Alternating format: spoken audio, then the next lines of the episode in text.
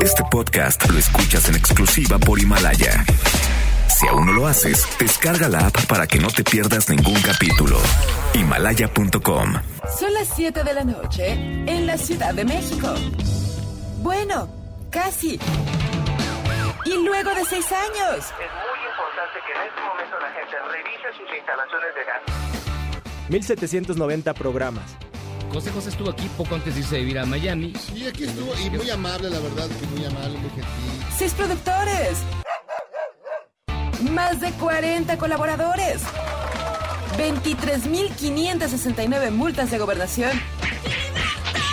Algunas muertes, varias desgracias, un terremoto, otro divorcio, tres imposiciones, dos gatos, una Y un derrame cerebral. Inicia Charros contra Gangsters. Con José Luis Guzmán Miyagi, igual de malo. Y Jairo Calix Albarrán, igual de rosa. La dupla más revolucionaria del mundo. Desde Sid Vicious y Nancy Spongen. ¡Comenzamos!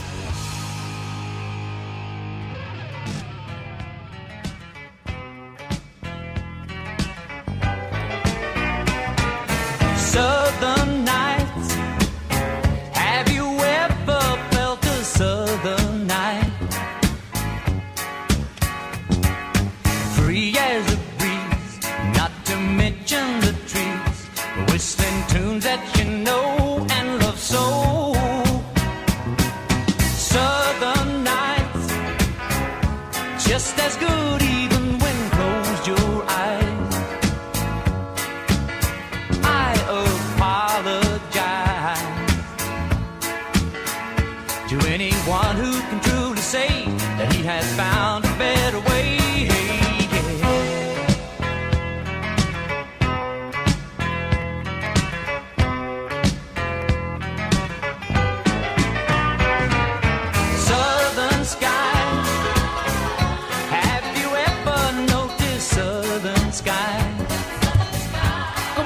buenas tardes. Les saludamos con muchísimo gusto. Son exactamente las 7 de la noche con 8 minutos en la hora del centro. Esto es Charlos contra Gangsters. Yo soy José Luis Guzmán y para mí es un placer, de verdad, más con la bienvenida a este que es el mejor programa de la radio. Y que, y que empieza un lunes, hoy que es lunes 9 de diciembre, escuchando al señor Glenn Campbell, la canción se llama Southern, Southern Nights, del año 1977, aunque usted no lo creas, este llegó al primer lugar. Y después la gente la volvió a encontrar en el soundtrack de la película Guardianes de la Galaxia, volumen 2. Le damos la más con la bienvenida. Usted puede escucharnos a través del 102.5 de su FM, 102.5 y también www.noticiasmbs.com, allá en la atmósfera del ciberespacio. Y tenemos aquí a mi derecha un caballero de edad avanzada que responde al nombre del doctor Héctor Zagal. ¿Cómo están? Felices de estar con ustedes. Oye, debíamos decir ya en el año de gracia de... De nuestro Señor, Sí, ya. 2019. Exactamente. Y también está alguien que no tiene gracia, que es el sonecito. Sí. ¿Qué tal, Corcho amigos? Ya estamos aquí puestos. saludos a todos los que nos están escuchando desde donde nos estén escuchando y hay y algo de tráfico, ¿eh? Algo. ya diciembre, algo, ya ¿eh? está Pre- atascado. quincena, pre-fiesta de todo. la Virgen de Guadalupe. Ya cayeron los aguinaldos. ¿Ya cayeron? No, ni digas el- al Brian, pero una vez que acaba de ganar la América. Oh, ya se lo tiraron todo en chupe. Pero No, este, no, ya cayeron los aguinaldos. Tienen hasta el 20 para pagarlos. Uy, a mí me lo dan hasta... Pero lo importante, ¿ya cayó aquí? ¿Aquí? ¿Ya Aquí cayó? ya cayó. No me Desde hace un digas. rato, ya hasta me lo gasté. No. No me he asomado, voy a, echar, voy a echar la mirada. Y bueno, también ya escuchó usted la voz sin igual de Jairo Calixto Albarrán. Un gran saludo a todos los amigos panoparlantes, sean ustedes bienvenidos. Y bueno, pues estaremos eh, contigo, Miyagi, ya que ya cobraste, ya antes de que te lo acabes todo, hasta el último centavo. Oigan, y fíjense que recibimos muchos mensajes del, del programa del viernes pasado. Estuvo bonito. Estuvo bien bonito que entrevistamos al, al, al cha. del Gran Sur. Quisimos algo distinto. No sabía que trabajaban ahí de, en el estacionamiento de los coches. Pero No, buena banda, la verdad que es una muy buena banda. Una muy buena banda, ellos son muy buenos tipos. Ya te digo, la verdad, una experiencia rock and rollera basta.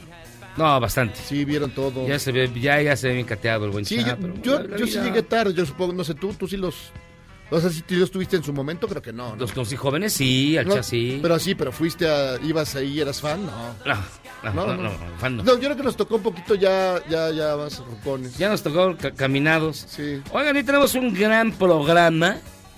Porque va a estar aquí con nosotros Kevin Johansen. Y también va a estar Bárbara de Regil. Para presumirnos sus apps. Y para invitarnos a algo muy especial. Si tomamos una foto enseñando panza y ella... ¿A bajar de peso? sus- a, sus- a bajar de peso. Pero hubo muchas noticias, particularmente lo que estamos esperando en cualquier momento es que nos avisen si ya este, están listas, ya se acabaron las negociaciones Mm, para, el ¿del TMEC, para el TEMEC. Pero yo siento, doctor, desde las que cuatro usted estamos como que no, no quiere que eso se resuelva. No, yo quiero que se resuelva. Yo lo veo se- así como, como que, como que una sonrisita sardónica. No estoy seguro. Pues de última hora parece que renegociaron del otro lado. Y como no, siempre. pues hasta donde se sabe, creo que lo único que falta ya es. No. Ya viene la pelea, ya viene, ya viene gente para acá. No, renegociaron. Parece Pero que- no, no siento como que usted como que quiere que eso no funcione, doctor. No, yo quiero el bien del país. No estoy seguro, doctor, de eso tampoco. Ay, por supuesto. Oye, por cierto, nos fue muy bien en la presentación de, de la FIL de Guadalajara. Hasta super quema padre. de libros hubo después. Hasta quema de libros hubo después porque las enca- la encabezamos nosotros. Fue un super éxito. Un Gracias, exitazo. Miyagi. No, la verdad, mucha gente viajó de México al Guadalajara únicamente para vernos. Chimemo. Lo cual, no, Memo, Memo fue a la presentación de su No, había- no fue? Había gente desde Azcapotzalco. Desde Escaposalco para. Oye, sí es muy padre el ambiente de la fila. No, es padre, es muy- muy- muy También padre. le mando un saludo y es en serio, así se pide al señor Parada. Este que me le encargó, entonces le, me encargó el saludo, quiero decir, y ya ¿Te se lo mando. encargó? Señor- Y no trabaja en el. En el ¿No? No, trabaja. y, y mucha gente, de verdad, mucha gente Sí, sí. Nos, dio, nos dio mucho gusto que, este, pues, que tanta gente identificara este bonito programa. Y en Ah, Guadalajara, qué bonito. hasta allá llegamos, fíjate, la. Feria de. Guadalajara es la, es la. Oye, tendremos el año que la Miss México, perdón, la Miss México que llegó, la señorita México llegó al tercer lugar. Pues ya Muy guapa, casi, ya representante de aquellos lugares. Ah, ah, Guapa ¿era, era tapatía? guapa, guapa. ¿Era tapatía? La La, la patía, Miss? no, no, muy, muy, muy, muy, Muy mona, guapa. ¿no? Muy guapilla. Es que las tapatías son muy bonitas. Sí. Yo le iba más a ella Muy que a la de. Puerto Rico. Bueno, ganó esta... No, ganó la de Sí, la Sudáfrica. Sudáfrica. Pero sí se me ¿No hacía viste, más guapa ¿no viste el meme que decía Wakanda Forever? Ah, no. Ay, ay, no, hay perdona respeto, nada, no hay respeto. Qué Pero ella, la verdad, muy suelta, muy bien, la verdad. Oigan, y hay muchas noticias, particularmente. Yo les pregunto, ¿quién de ustedes nos ha robado un libro? Yo. ¿Nunca? Nunca. No, entonces usted no, no existe, doctor. No, No, no, está, mal. Ni de bueno. que pedía prestado y luego ya no entregaba. ¿Esos no cuentan? ¿Eso no, no, cuenta? eso no cuenta. Pero bueno, es que uno no es embajador de México en Argentina, entonces yo también me lo, yo me lo robaba cuando era estudiambre, cuando sí, o, o comía o, me- o compraba el libro, entonces pues sí me lo tenía que Yo lo que hacía era los escondía en la librería atrás para que no se vendieran y a veces iba y los sacaba y los leía ahí. Ah, bueno, sí. Pero eso era clásico. ¿Tú no hacías eso, Jairo, o tú robabas libros? Carlos, No, es- Yo, se los robaba. yo me robaba uno y, com- y pagaba dos. Ay, Y desde Ay. entonces tienes en cierta librería un letrero que dice se foto. busca, Se busca. Está bonito. Pero tenías, digamos, ese aspecto Hagan- de que no tenías, no te alcanzaba para todo. A ver, que pero no- ya, No. eras- ya con sueldo de embajador sí da como para... Pues para sí, uno, creo comprar que su sí libro. Estuvo, uno. sí, sí estuvo ahí. Además era como 200 pesos, ¿no? 185 Porque pesotes tampoco costaba. De digo- allá, ¿de cuánto es de allá? Robarse un incunable, un- una Biblia de Gutenberg, dices, bueno... Pero robarte las memorias de Giacomo Casanova a los 95 años. bueno es Habla que mucho de nuestro cuerpo A lo, mejor, a, lo mejor era para memorias. rega- a lo mejor era para regalar. A lo mejor era una primera edición. Bueno, pero también ya lo perdonaron. Pues aquí Marcelo se renchiló. No, no es posible.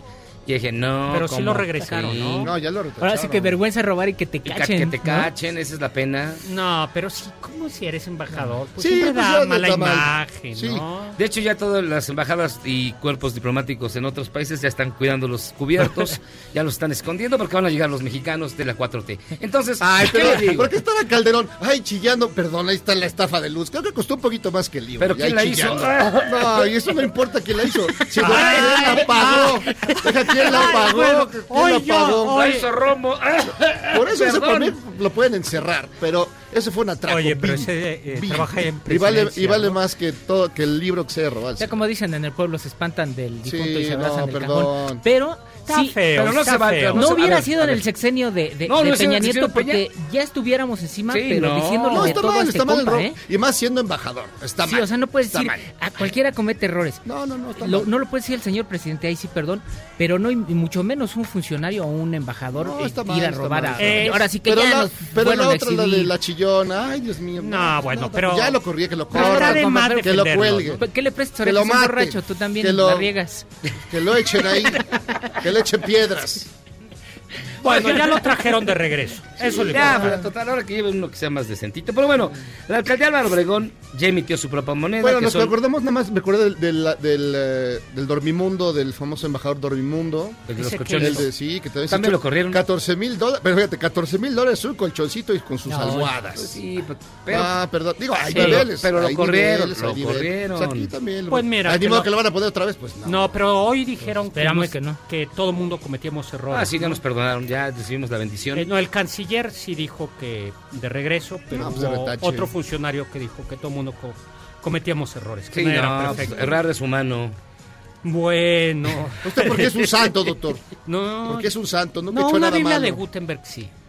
Ay, Ay, tú las traes. No, a ver, si vas a robar Ay, una Biblia chuchu. de Sí, no, sí, ahora sí, doctor, perdón. Una Biblia de Robar los Gutenberg. rayos de Flavio Josefo.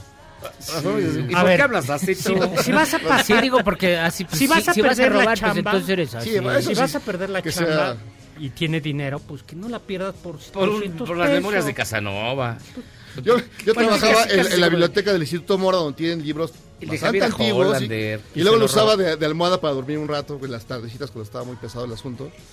O sea, no me los llevé, pero sí me dormí. Aprendías por En en a ver si- algunos incunables. A ver si se le pegaba algo. Ay, que esos sea- tiene, cuidado, esos tienen hongos a veces. No, claro que sí, no, pero le ponías ahí algo. Ahora entiendo tantas cosas.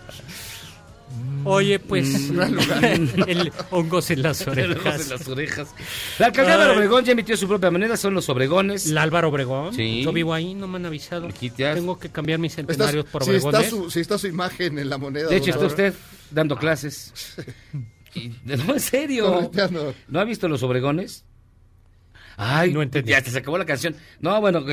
Van a, eh, ya van a sacar los Obregones. ¿Y qué más? ¿Pero, por El qué beso- vale- ¿Pero qué valen? Porque El peso co- El- el respecto pe- a la libra esterlina, que es lo que yo uso, ¿cuánto es?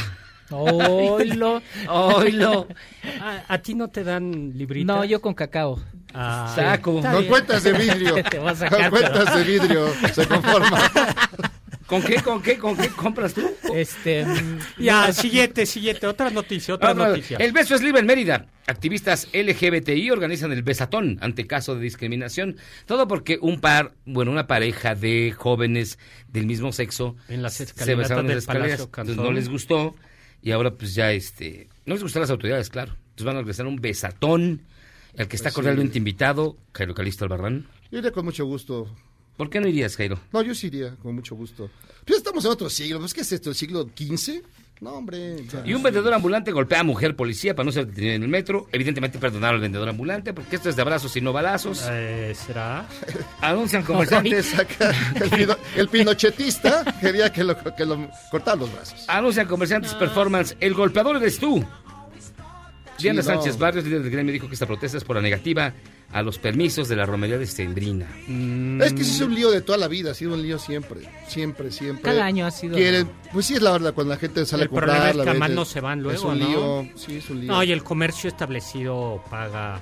Paga impuestos. sí, pues sí, tienen que quedarse con su, con su cuerno. pero- Y a veces le cierran. Yo, yo me conformaría con que limpiaran, porque luego dejan un tiradero ahí tremendo.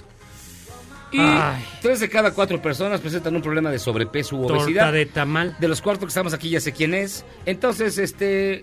¿Para Ah, qué le pues decimos? tal cual. Sí, sí, varita. Aquí la varita de Nardo.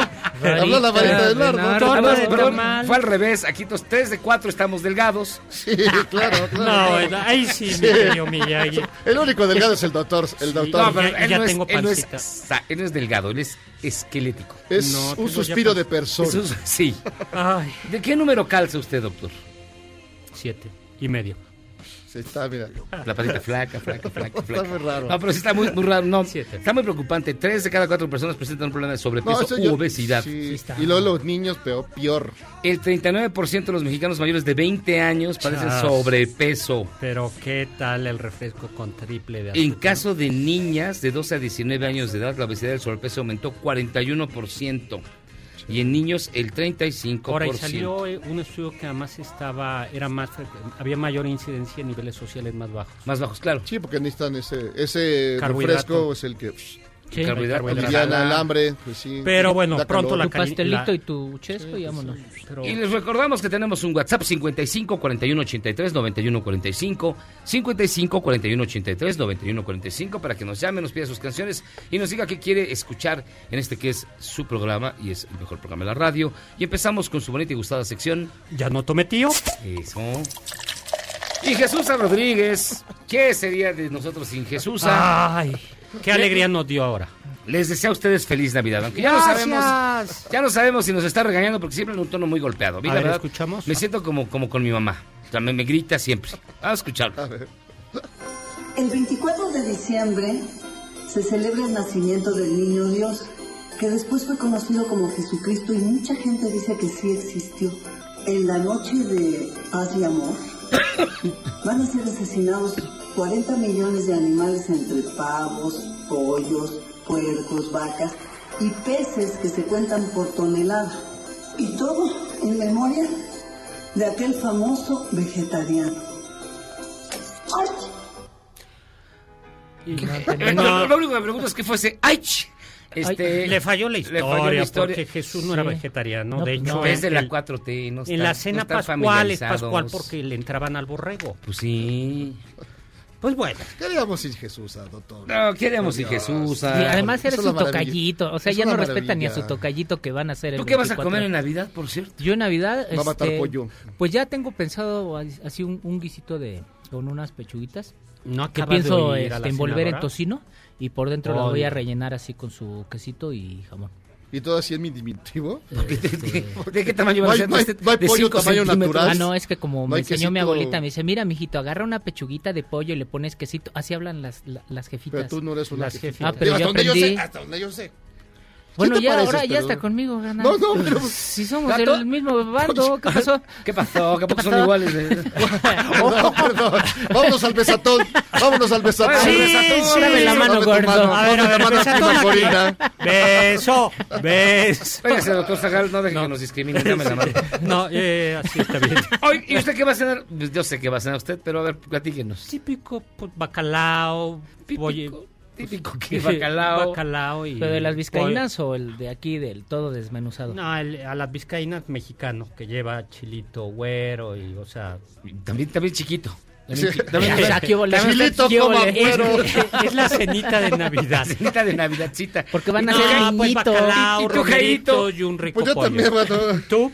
A Unos romeritos. con un cerdote grande Con y un lechonzo. amiguititos y mi familia. Con romerititos. Romerititos nada más ahí. Camaroncitos y chap- pupititos. camarón. ¿Y usted? No, yo vine a pedir Dos de Huitlacoche. dos de huitlacoche, tres, Dos de Huitlacoche. tres de nana, dos de, de, de ojo, Pero cuatro es de cachete. Fiesta del niño Jesús, hay que ¿Qué celebrar tiene? bien. Pero estará mal, bonito. por ejemplo, doctor, usted que es un eh, Conocedor. conocedor, no solo conocedor, sino que defiende El buen comer. el buen comer y todo. Así, en esa cena, a comprar unos tacos de su perro, cosas así. Pues es que cada quien lo que quiera, No ¿no? importa. Yo digo, allá, allá ustedes. Yo prefiero lo tradicional. Vino de consagrar. Sí. No, claro que no. El de consagrar es corrientísimo. Es horrible. Usted que es hedonista. Sibarita. Sibarita. Ah, y- yo le entendí Y sodomita, el pero bueno. Sibarita va cantando así, Sí. diciendo No, así, son el dos géneros muy distintos. Y en su bonita sección, distintos. este audio no lo pusimos porque estábamos en la fil. Vamos a escuchar a unos usuarios que lanzaron una porra al metro. Usted dirá, Pero del metro. el metro Juárez. En serio, Mira, escúchalos.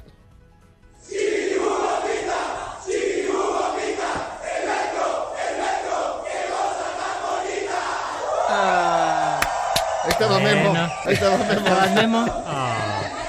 Chiquitibum bombita.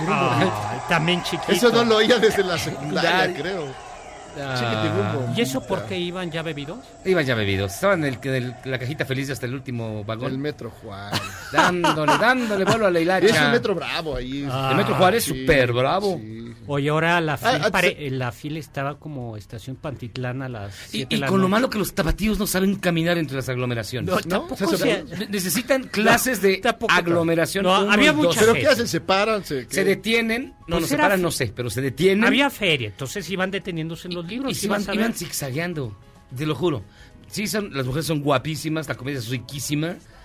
Pero, hijo, no, no- saben caminar entre las multitudes. Pues unas flechitas. Necesitan un baño de metro, Un baño algo de así. Sí, ahí sí los chilangos llevaban. Pero ya fue la última cuando hacen la, No. la venta nocturna. No, que es que la jueves venta y nocturna fue el viernes- sábado. jueves y viernes Pero se pone perrón, ¿no? Se pone perrón, ¿no? Perrísima. No, no, perrísima. Las filas impresionantes. Y ahí sí te vigilaban para todo. No te podías robar nada. Yo lo intenté y no se pudo. Entonces, De hecho, yo tuve que irlo a sacar. Hubieras varias veces a tarjetas vigilancia. diplomáticas. me sentí embajador. Dije, Ay, me puedo robar este. Pero no. ¿Qué te?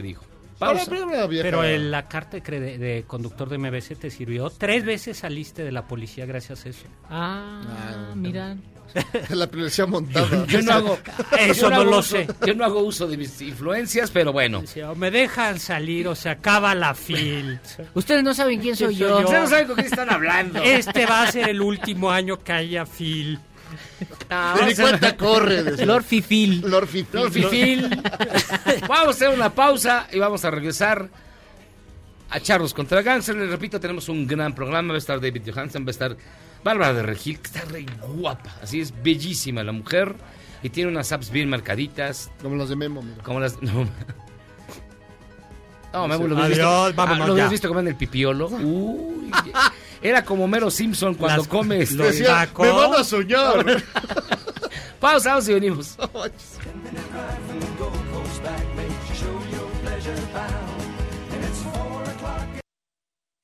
¿Quieres salvarte del reggaetón? ¿Y esos sonidos que solo te hacen pensar en Omar Chaparro como un buen actor? Charros contra Gangsters regresa después de un corte, solo con la mejor música para una debida sinapsis. Este podcast lo escuchas en exclusiva por Himalaya. Después de que el embajador de México en Argentina, Oscar Ricardo Valero, fuera captado robando su libro, el presidente López Obrador pidió que no se le haga un linchamiento público hasta que se investigue, ya que solo el creador es perfecto. Como dijo, Yo no sé quién pueda decir que no comete error. ¿En dónde está la perfección? A lo mejor en la naturaleza, en el creador, pero somos seres humanos. Entonces, dimensionar las cosas y que sean relaciones la que resuelve.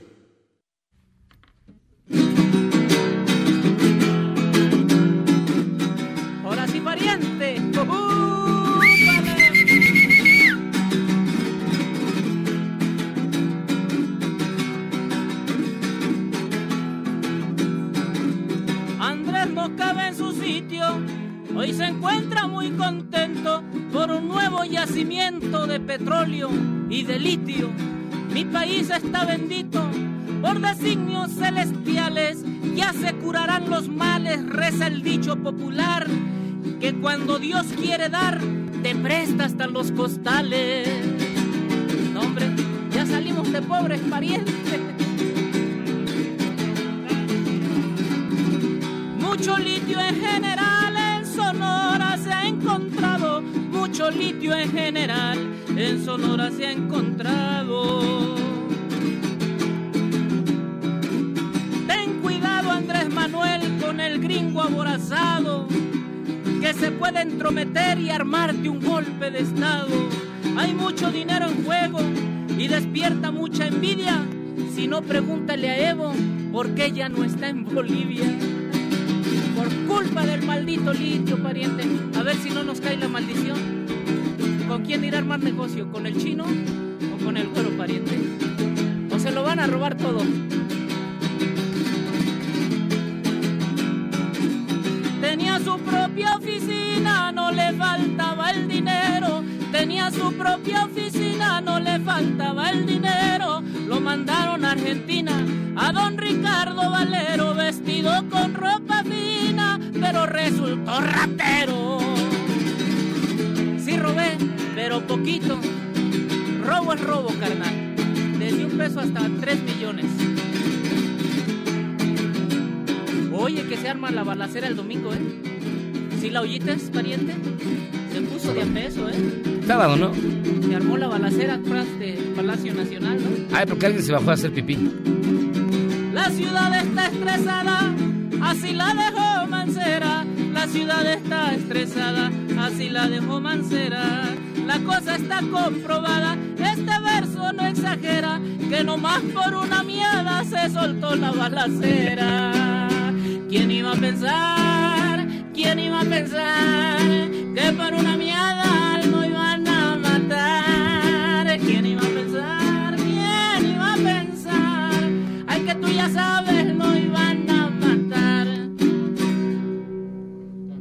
un chavo ruco en proceso de actualización? Charros contra Gangsters te trae la mejor música luego del corte para que apantalles a otros chavorrucos menos informados. Este podcast lo escuchas en exclusiva por Himalaya. A todo le haya. Ya comenzó el operativo en el metro de la Ciudad de México para detectar las tarjetas de acceso que tienen una carga ilegal. Al parecer los delincuentes se roban las máquinas para recargar crédito desde 2008.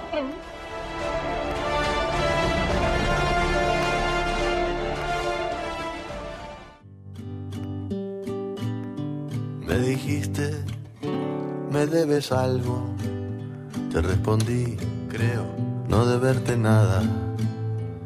Hicimos lo que quisimos, de amaneceres a madrugadas y siempre apostamos a mantener las cuentas claras. Estamos de vuelta en Charlos contra Gangsters, escuchando... ¿Qué estamos escuchando? Pues... Alguien que nos demuestra que la cosecha de 1964 fue la mejor del último siglo, porque todos somos de ese año, bueno, excepto el doctor Zagal, que es como del 64, pero antes de Cristo. Muy buena cosecha. ¿Y tú, y, ¿y tú que eres de cuándo? 71. Porque Escamolauta, ¿ves, hermano? ¿De veras? Te ves muy bien, ¿eh? Te ves muy bien. ¿Cómo estás, mi estimado Kevin Johansen? Muy bien. Bienvenido. Muchas gracias. Tú naciste el 21 de junio, si no me equivoco, del 64. Bueno, pues, se delata la edad de una dama, así, no- así como... Así nada más, porque sí. Nada más dijeron cuándo naciste. Más respeto, ¿no? Empiezan así como... Es para romper el. Es para romper el hielo, ¿eh? para- Y es que él también es del 64 y yo también Sí, soy del 64. Buena cosecha. Se nos, Sí, se nos ve bien, no, ¿no? Enteros. no, Estamos no. bien, estamos bien. Pero el invitado sí se ve bien, chavo. usted. No, él sí se ve bien. No como otros. Es la música. ¿Qué estamos escuchando particularmente? Esa rolita es una suerte de ranchera, un homenaje a estas tierras, en verdad, eh, llamada Cuentas Claras. Yo tuve un segundo padre, digamos, de, de mis 6 a mis 12 años. Mi madre dijo, decía en broma que se casó en segundas náuseas con un, con un mexicano de Mazatlán. Este, se separó de mi padre y del mexicano bastante pronto en mi vida, pero bueno, tuve una influencia ahí viviendo en la bahía de San Francisco en los años 70 cerca de Berkeley, California, este, con el mexicano de Mazatlán y ahí escuché seguramente mis primeros corridos y mis primeras rancheras y ponme la mano aquí, Macorino y, Y- todas esas Ah. cosas. A ver, Benzo, necesito ponla acá. Ponme la mano aquí, Macorino. Oye, y aquí en México se te conoció por una canción eh, muy Sí. particular, ¿no? La, la cumbiera intelectual. Aquí, poco sí. yo la verdad nunca, no, no había escuchado hasta de repente. ¿Y, y esa canción tan extraña? ¿Quién es esa chica? ¿Cómo nace, cómo nace esta, esta canción que, pues, eh, de repente empezó a, Sí, es verdad. a llegar a todas partes? Yo creo que de esos, esas cosas de boca en boca, de, de cassette en cassette, de disco en disco, de, ¿no? Sí no aparecía en las, en- usualmente en la radio Totalmente, comercial totalmente. Sí, fue más bien de culto que la cumbiera intelectual. La canción fue, fue creciendo. En realidad no está inspirado en nadie. Creo que hasta me salió un poco el Edipo, porque creo que la primera cumbiera intelectual ¿Tu mamá? que, claro, que conocí fue de mi madre, que era una mujer muy aburrida, eh, aguerrida, aburrida. Aburrida. Agurrida, Eso me salió rarísimo. Dr. Freud. Aguerrida. Sí, es que- sí. ¿Todo bien en casa, amigo? Por favor. No, la vieja, la vieja no se toca, no, aparte se me fue hace unos 20 años, lamentablemente, pero sigue, sigue vigente. Pero era muy aguerrida y muy intelectualosa, muy, muy de una mujer de letras y de armas tomar, así, literal. Este, y me dio mucha música, muy melómana y, y mucha cultura. Así que creo que ella fue la primera cumbiera intelectual de verdad. Y no, no es sobre nadie, pero es sobre muchas, porque he conocido a muchas Cumbiera. cumbieras intelectuales que me han Falta la enseñado... regga- fa- ahora falta la reggaetonera intelectual. La- ¿Habrá tal cosa? Pero diste en el clavo, porque a veces menciono eso, digo en mis eh, re- en mis recitales, digo, bueno, ahora deben haber hasta reggaetoneras No estoy seguro, creo que intelectuales. no, creo que no, Es creo como que una negación de términos, Sí, sí, pero está- bueno. Sí, yo creo que sí. alguna Coincido habrá. con Miyagi. Sí, está com- Pero igual son Sin ofender a nadie, prejuicios. claro. Igual Sí. son nuestros prejuicios. Pero bueno, fue sí un tema que tocó un nervio ahí de, de mucha gente, porque también, claro, hay muchos cumbieros intelectuales con, con novias cumbieras intelectuales, ¿no? Es que yo me acuerdo de las fiestas de eh, con las compañeras de sociología. Exacto. Entonces me, me- me da, me, me- me Sí. pega por ese lado. Sí, sí, sí, sí, sí. No, en realidad el fenómeno, o sea, el fenómeno no, digo, la canción surgió en Buenos Aires cuando volví después de muchos años. Fui a una bailanta, como se dice, y, noté que en Buenos Aires puntualmente la cumbia había sido asimilada por la clase media de un modo diferente que 10 años antes, ¿no? Que en Buenos Aires estaba como un poquito, ¿no? Como era un poquito catchy, así como tomado como la, la- cumbia, la bailanta y todo eso. Y fui de curioso a una bailanta que se llamaba, no existe más, que se llamaba eh, sí, Cosmópolis o Metrópolis.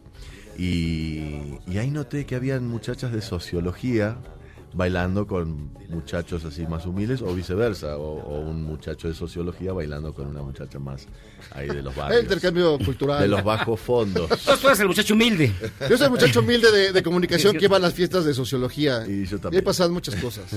Oye, Kevin, eh, dices tu mamá era, era muy aguerrida y muy intelectual. ¿De ella le daste la pasión por las letras? Seguramente, sí, sí, porque estaba muy presente la lectura, los discos, el, el juego, el hacer un juego de palabras con ah, para hacerla reír a, a mamá era como sí, era el desafío. Me gustaba mucho sorprenderla con una idea brillante, ¿no? Algo así, me, me gustaba. Y bueno, y, y hacer una canción es conjugar sonoridad con sentido, ¿no? De la palabra, es ese equilibrio siempre intentando, ¿no? Encontrarlo. A veces uno logra el sentido y no la sonoridad, a veces viceversa. Así que sí, ahí empezó el juego, a los 12, 13, 14 años, para hacerla reír un poco a mamá o sorprenderla con una idea original.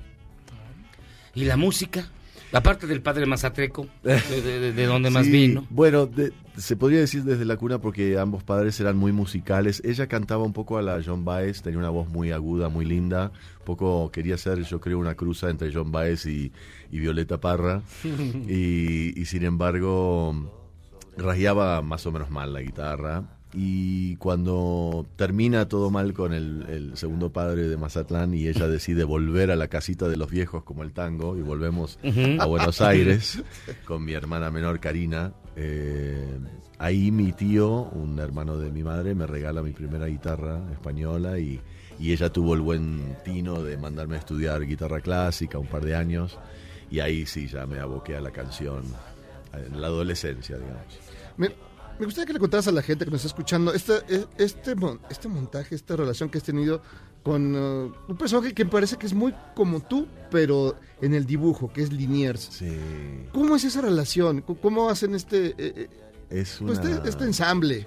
Este ensamble con el amigo Liniers, bueno, eh, hace rato que no lo hacemos porque él está viviendo en Vermont, Sí, hace como tres años. Es muy Y gracioso. dio una explicación muy rara Él de- que es el, el- el del sur, se fue a Gringolandia y yo que soy medio gringo, me, me fui al sur y vivo en Buenos Aires.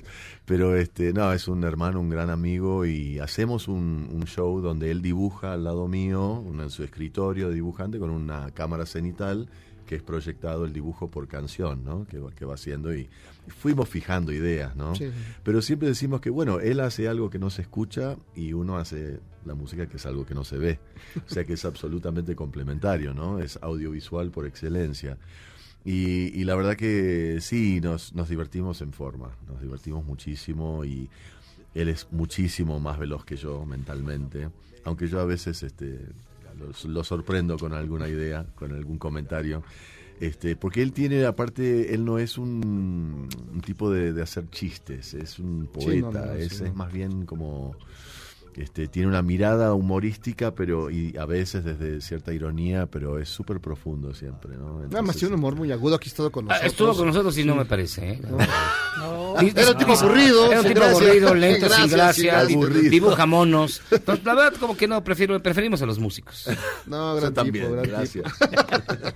Oye, vamos a tener que hacer una pausa y vamos a regresar para platicar contigo, para hablar de lo que traes bajo el brazo. Traes un disco nuevo bajo el brazo, ¿no? Así es, así es. sí, sí. Entonces, vamos a hacer una pausa y vamos a regresar para seguir platicando con Kevin Johansen, Qué bien lo que naciste en, en el Canadá. En Alaska. En Al- hasta No a ver otra vez. Alaska. En Alaska. Alaska. San En Francisco. sí, en Fairbanks, Alaska, porque mi madre, como recibió una beca para estudiar cerca de Denver, Colorado, y mi viejo, el Johansen, era oriundo de ahí, eh, estudiaba psicología y ella filosofía y letras, y él no quiso ir a Vietnam, y ahí tuvo que irse a Alaska a hacer Ah. papeles para el gobierno. Ok, ok. Tres años. Una historia de película. Hacemos una pausa y regresamos. Un gran invitado, no se lo puede perder. Después de la pausa seguimos platicando con Kevin Johansen aquí en Charros contra Gangsters, el mejor programa de la radio. Y no tiene que irse a Alaska para escucharlo. Vamos y venimos. Pero llega ya la señal.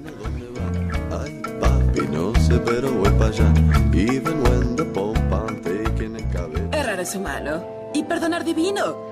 ¿A poco no se siente chido negar que fuiste uno de los 30 millones?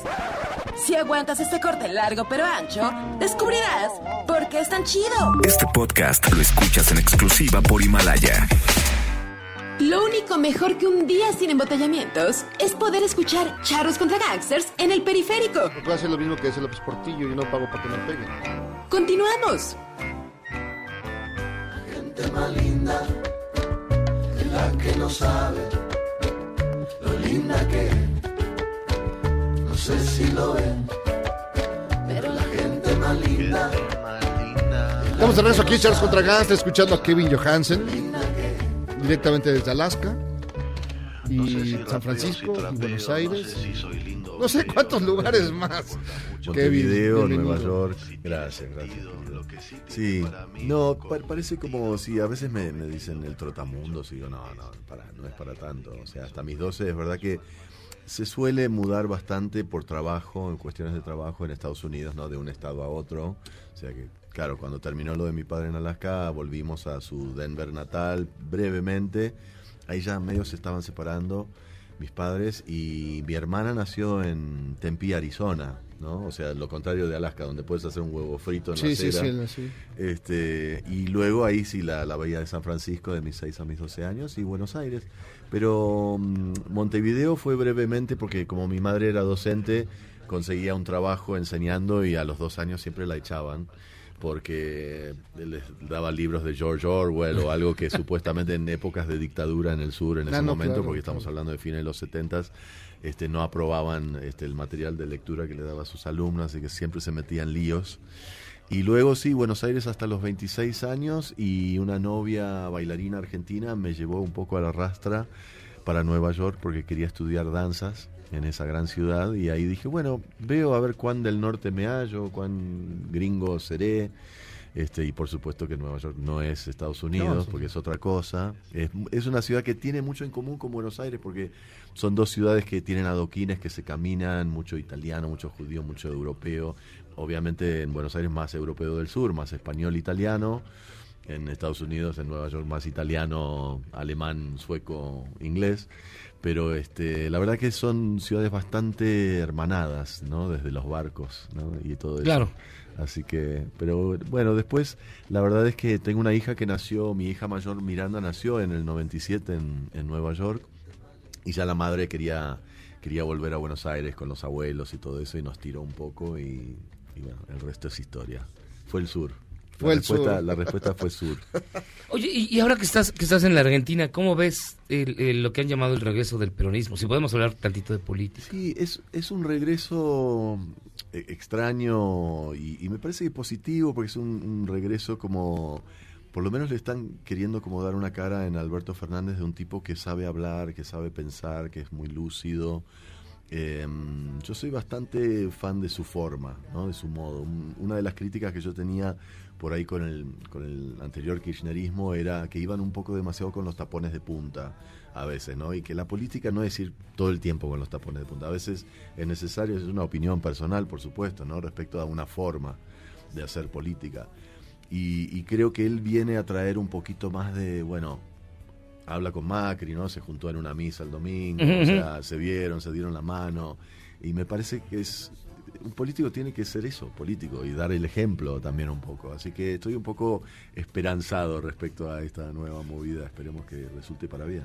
En su traducción del argentino al mexicano, Ay, sí, te- eh, eh, significa los tacos Los por tacos delante. por delante. Claro, los tacos por delante, claro, Sí, los tapones de punta. Sí, que los una- tapones de punta, sí. Exacto. Que, que llegas barriendo. que llegas- Exacto, hacia, sí, sí, sí. hacia la espinilla. Sí, sí, sí, tal cual. Ah. Así que, pero bueno, en- eh, uno que viaja un poco por Latinoamérica y España sobre todo, veo en, en todos los países, si lo vemos un poco más macro y no macri, este, la verdad que vemos que el, que el mundo está un poco en una suerte de guerra civil solapada. Todos los países el 50% piensa una cosa, el otro otra, diametralmente opuesta. Es, bueno, Yo vi el 50% que no piensa como yo está equivocado.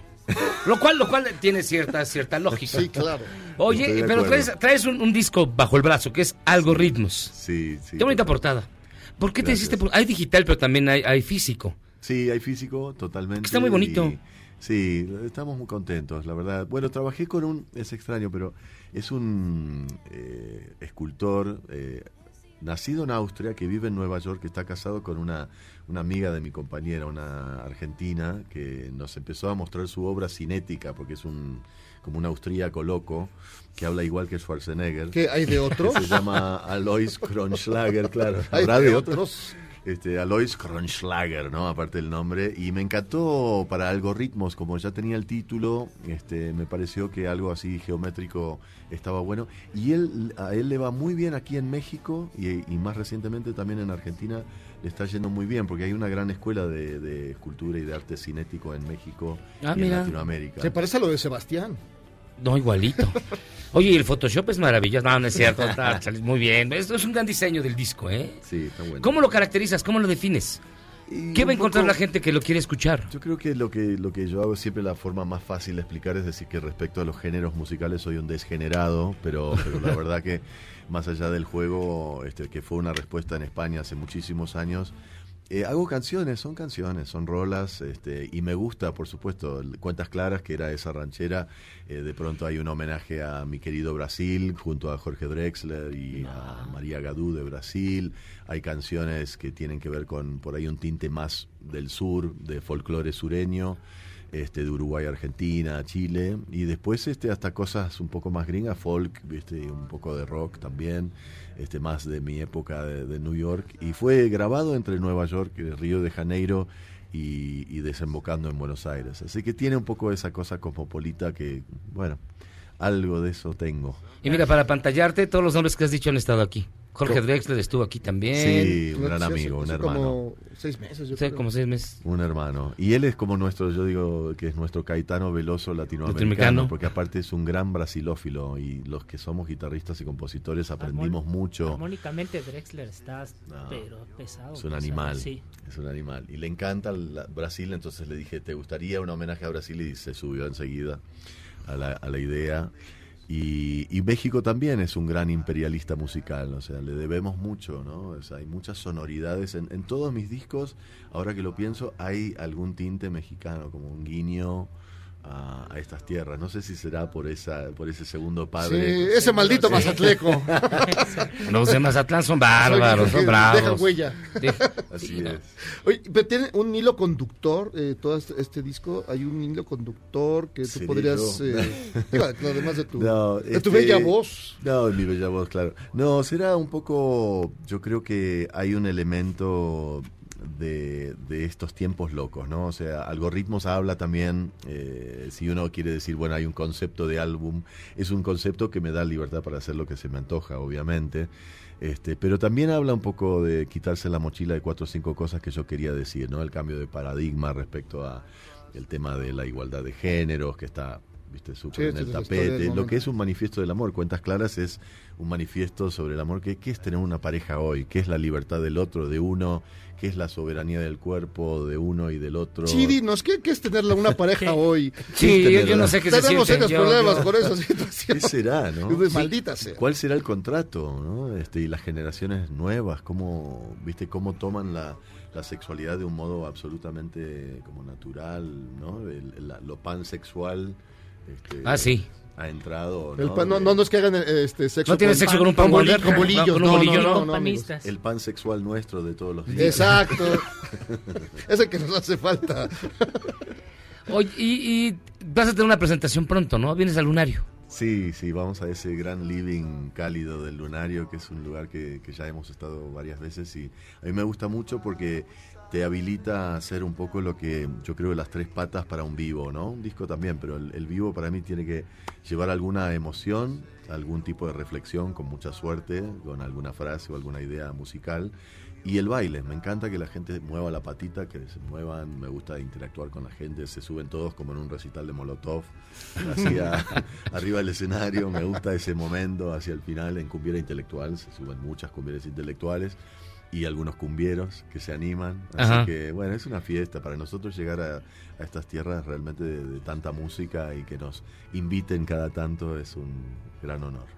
Entonces tienes tu momento Molotov en, en tus conciertos. Sí, sí, sí, que me encanta, aparte de la energía que tienen los Molotov. Y, y bueno, y con invitados vamos a estar con amigos como Natalia Lafourcade, este, también va a estar Ile, Iliana Cabra de Calle 13, que también está comenzando una gran carrera solista. Así que muchos amigos, el Alex Ferreira y algunas sorpresitas. En, en el escenario actual, ¿cómo, cómo ves que de, de la, de la música? ¿qué te- digo, dejamos el, el reggaetón a un lado, nada más lo- es inconmensurable. No, es inconmensurable. La verdad que uno levanta una piedra y sale un talento. O sea, a mí, a Aquí mí- levantaste cuatro y mira, aquí estamos. a mí me molesta mucho cuando viene algún consagrado, ¿no? Este y dice, no, no escucho nada nuevo, ¿no? Que Porque suelen ser españoles. y viene uno y dice, no escucho nada. ¿Y ¿Cómo no escuchas nada? Entonces no estás escuchando nada. Lo hablamos a veces con el amigo Drexler, ¿no? Hay de todo, hay de todo. Y el desafío, obviamente, bueno, yo tengo hijos desde 4 a 12, 15 y 22, así que tengo cuatro. A ver, otra vez, ¿cuántos? Tienes cuatro hijos. Tengo, sí, dos de primera ¿No tenías televisión? Tengo dos niñas de primera administración. Ah, ok. De 22 y 15 y dos varones después de 12 y 4. Y la verdad es que me, me muestran música del trap y el reggaetón y todo, y, y obviamente el, el pop universal. Y como músico a mí me gusta escuchar cómo está producido, si está producido con musicalidad y con una idea atrevida, me gusta. No es algo, obviamente en casa escucho los Beatles o Caetano Veloso, pero... Pero, Pero no, escondidas para que no te critiquen tus hijos. o un tango, ¿no? Pero este, pero me, me gusta la, me gusta todo, la verdad. Mm, nada que nada, nada, nada que te disguste. Me gusta hasta lo que no me gusta. Hasta el Ese reggaetón. es mi problema. No, algo que digas, no, maldita Algo así que digas, no, no lo escucho ni aunque Esto me sí me paguen. el hígado. Te digo la verdad, el otro día fui a un, reci- a un recital de trap, de un festival de trap con mi hijo de 12 años que estaba fascinado porque el novio de mi hija mayor, la de 22, nos habilitaron entradas para este festival y era un sublow que yo dije, estoy grandecito ya para estos trotes.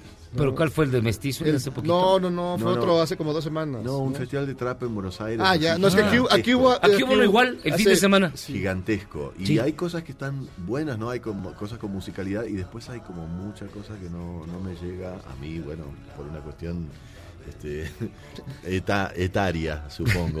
Este, pero sí, no, no, no, la, no la entiendo. No. Me gusta escuchar las letras y no entendía de qué hablaban. Hablaban en un idioma que no, que no conozco. No, Kevin se llama edad. o Temo decía- decírtelo. ¿Será? Dámelo, nena, dámelo. No, porque nos pasa lo mismo. También tuvimos a los de este festival de trap y de dub. Que nos explicaron qué es el trap y el dub y yo se me olvidó los 10 minutos. Entonces dije, este, total, ya, ya qué hago. Ese Ya es falta el, poco. el famoso Alzheimer juvenil. Así Sí, es. exacto.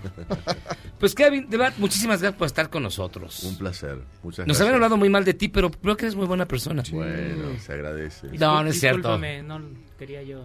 No quería decirlo. Kevin Johansen, ¿cuándo te presentas en el lunario? Este miércoles 11. Ah, ya, que pasado mañana. estamos, pasado mañana. Ah, súper bien. Por ¿A qué eso, hora? Ahí estamos haciendo el, el trabajito. Y a las 9, supongo que 9 de la noche. Sí, a las 9 sí, empieza. Así que ahí estaremos con amigos. Se puede echar trago y todo, ¿no? Se, si no me Obviamente la el- gente puede, puede beber. Yo antes nada, después todo. Perfecto. Ah, eres, muy eres, bien. Así es. eres tan bien. 64 en ese aspecto. Si no, no llego. Si no, no, claro, se nos, a mí se me olvida. Termino regalando La letra, ¿no? Tal cual. Ah, Kevin Johansen, muchísimas gracias por estar con nosotros. Ustedes, Un verdadero honor, en serio, ¿eh? Gracias. Nosotros vamos a hacer una pausa. Les recordamos que Kevin Johansen se presenta el próximo miércoles en el Lunario con su nuevo disco Algo Ritmos, que está bien bonito. Aquí lo tenemos. Está bien chulo. La verdad, cómprenlo. Pausa. Esto es Charros contra Gangsters.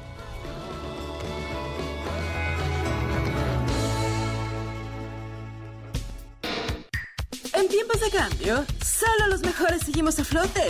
Luego del corte, te contamos el secreto de los seis años de Charros contra Gangsters. ¡Regresamos! Este podcast lo escuchas en exclusiva por Himalaya.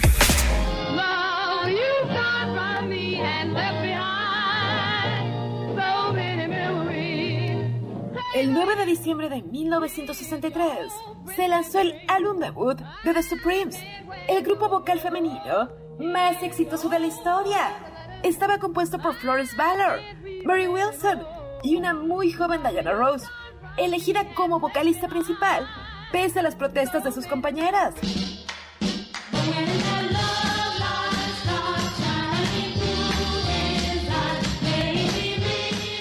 ¿Usted lo recuerda?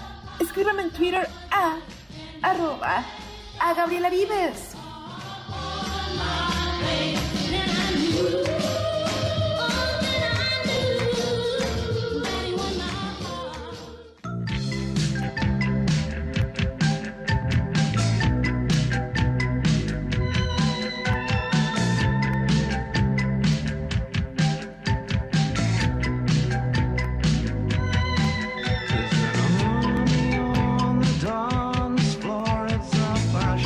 Estamos de regreso en Charros contra Gangsters, escuchando a los peluches psicodélicos, los Psychedelic First, lo que se llama Love My Way. Y hay muchísimas llamadas, nos dice Omar Jiménez. Charros, qué regalo de Navidad nos dieron hoy. Más programas como este, muchas gracias. No, hombre, Ah, gracias pues a ti. máster. Are, hola charros, buenas tardes. Feliz inicio de semana. Les escribo para ver si les interesaría una propuesta de entrevista para hacer rendir nuestro aguinaldo. ¿Qué podemos hacer para aprovechar el aguinaldo? ¿Cuál es la mejor manera de distribuirlo? En los gastos que tenemos con el fin de año. Y sobre todo, de qué modo hacer que ese dinero extra trabaje y nos genere ganancias. Pues sí, si quieres. Pues ser como Manda, Scrooge, ¿no? manda tu currículum. Luis Bravo, saludos charros. Quiero mandar un saludo especial al Ricardo Alamán de la 4 Teja Jairo Calixto. Hasta usan el mismo tinte de cabello. No, hasta eso que no, perdón. Ah, Ay, José Rangel, por favor, Somos charros. sociedades. El ya no tome tío se lo ganó el peje por defender al paria robalibros, pobre de nuestro México. Ay, tú las traes. Yo qué te digo, José, yo qué te digo. ay, ay, apaz, hoy no iba a haber guerra en este. Jorge programa. Ventura, hola charros. Les cuento que por cuestiones laborales el viernes me tocó ir a Guadalajara y tuve la oportunidad de asistir a la presentación del libro del Dr. Zagal. Estuve platicando con Memo un rato en la fila y hablamos de su jersey de los coyotes de Phoenix, que es horrible, Sí. por cierto. Y al final me tomé una foto con Miyagi. Sí, es cierto. Saludos, don Jorge. Saludos, don Jorge. Car- Carlitos. Pero perdón, pero llevó el misma. Sí. Nada más a dar vergüenza Le da allá penas. al extranjero. Sí, no puede ser. sí. Ah, pues es que es Qué un vergüenza. Ay, tú eres chilango, ¿verdad? traje de primero que le dijeron. representación. Sí, no. Y lo veían con asco. No, pues, Pero bueno. Amigos de Charles, les quiero Blunderbuss de Jack White para este lunes. Saludos. Ahorita la ponemos.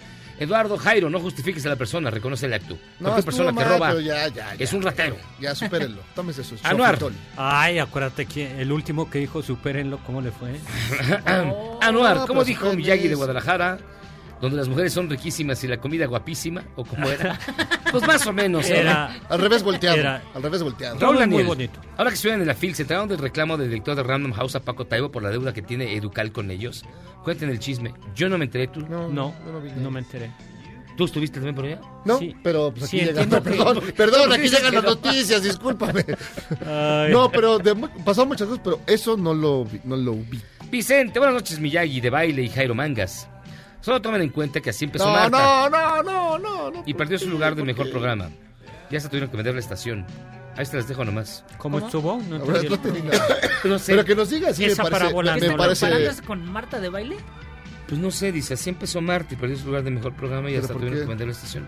No sé. ¿Pero qué tiene que ver, Pero no se las han pagado. No se las han pagado. Bueno, Miyagi y Jairo dicen que son del 64. Sospecho que más bien son del 69. Y Miguel Martínez, entonces Miyagi y Jairo. Ay, ay, ay. Puede ser.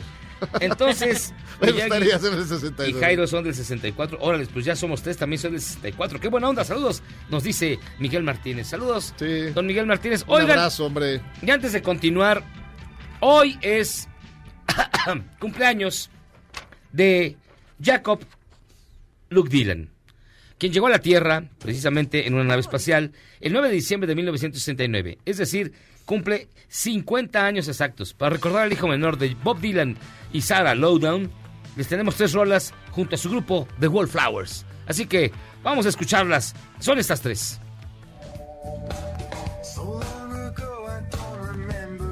One Headlight del año 1996, de- un discazo el primero que sacaron los Wallflowers. Como que decías, bueno, va para, va para algún lado, tiene rumbos, rumbo y certidumbre. Y luego ya. y ya después se acabó. Pero no, el segundo también es muy bueno. De ahí viene The Beautiful Side of Somewhere. Son los Wallflowers encabezados por el señor Jacob Dylan. gonna make you kneel before it breaks you from inside. Still pressing on, over. Still Y en tercer lugar, una canción del año 2012, bastante interesante, que se llama Reboot the Mission, que son The Wallflowers y aquí canta Mick Jones de The Clash.